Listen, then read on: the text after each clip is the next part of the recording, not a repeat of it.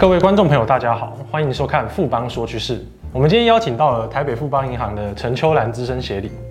哎，现在台股殖利率四趴以上的标的不少，然后坊间有许多投资达人也分享他们长期选股存股的一个心法，借由领利息来创造被动收入。但是从一百零七年起，股利所得有了新的规定，不知道各位观众朋友你们清楚吗？热门的存股标的涵盖了台湾的公司以及 KY 的公司股票，也有人偏好的是时下最夯国内投信发行的各种主题性的 ETF，收到不同标的的配息。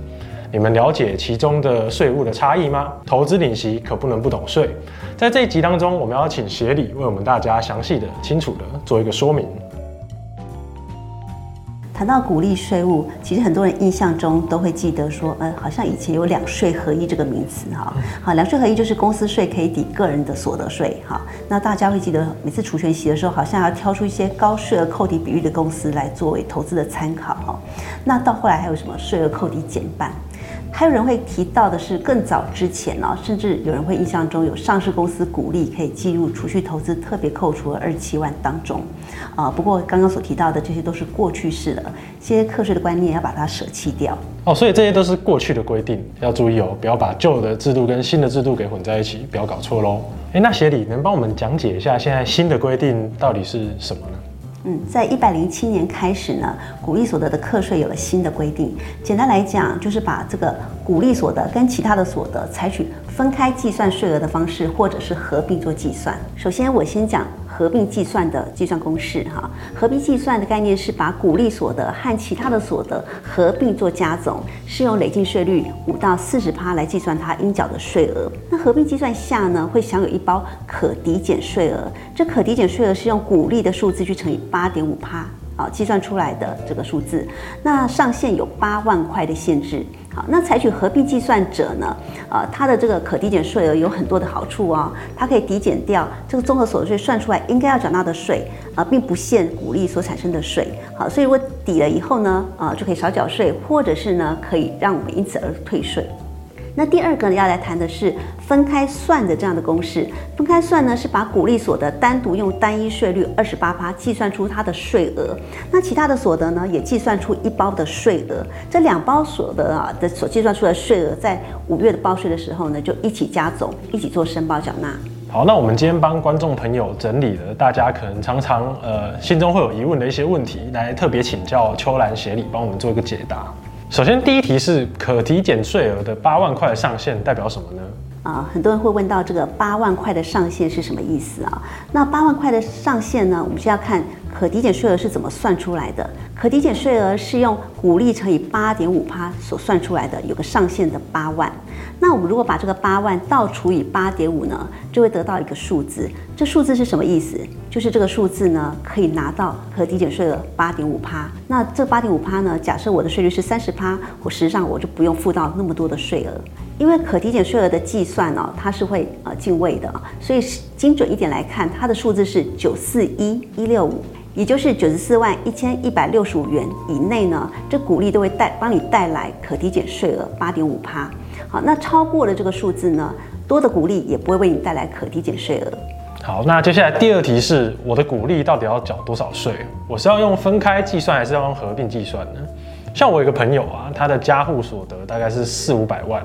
然后薪资是课到四十趴，那他参加除权息是一定会课到重税吗？是不是这个这个意思？还是说有别的算法？又或者是说他所得是四十趴嘛？那他股利用二十八趴的单一税制去做计算，是这样子吗？其实所得税的计算真的比我们想象中的还复杂啊。那为什么这么复杂呢？哈，我们看到所得税计算式呢，有分为。整户的所得合并做计算，也有把夫妻一方的所得拉出来啊，分开做计算。这拉出来有分为薪资拉出来，或者是全部所得拉出来。所以我们来看到这个三种的计算式呢，再配合夫妻啊两个人任何一个人拉出来，是不是就五种的计算式了？那现在鼓励又有所谓的合并跟分开算，五种乘下来就乘以变成十种的计算式啊。